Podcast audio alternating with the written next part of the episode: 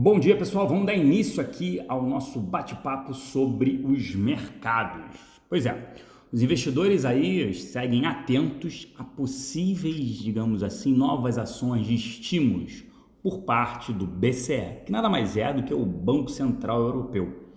Alguns investidores, eu disse alguns, não descartam até corte de juros por lá.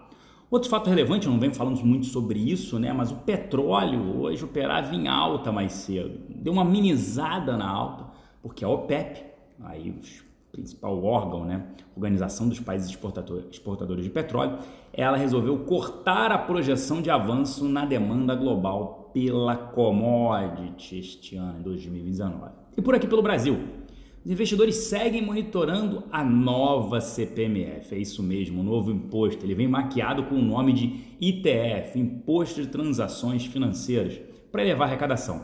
O Congresso é contra. Já o governo, a intenção é reduzir a folha de pagamento, está tentando criar né, mais empregos e, em troca, a criação da nova CPMF.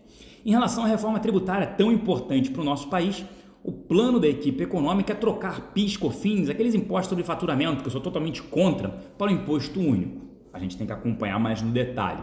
Todos sabem, né, quem me acompanha, que eu sou contra a, tri a, tributação no faturamento. Eu sou a favor da tributação na, na renda, né?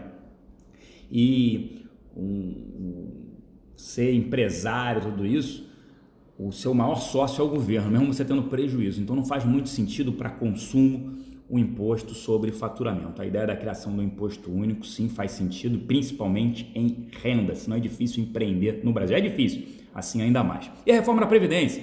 O governo vai tentar garantir a votação do primeiro turno no próximo dia 18, na semana que vem, e o segundo turno no Senado no próximo dia 10 de outubro. São dois turnos, como foi na Câmara. Enfim, na agenda a gente tem aqui no Brasil às 9 horas, tem vendas no varejo e vale a pena sempre mencionar, reiterar, corroborar isso. Os indicadores econômicos por aqui vêm mostrando uma economia fraca. Só reitera as estimativas de corte de juros de 0,5 ponto percentual. A Selic na semana que vem deve atingir 5,5%. Venho mencionando aqui, depois acredito em mais um corte, a Selic atingindo 5%. Nos Estados Unidos tem indicadores, o PPI, enfim, as bolsas aqui operando próximas à estabilidade, aguardando mais informação dos investidores e acreditando ainda nesses estímulos por parte do Banco Central Europeu. Eu fico por aqui, uma excelente quarta-feira, um grande abraço a todos, tchau!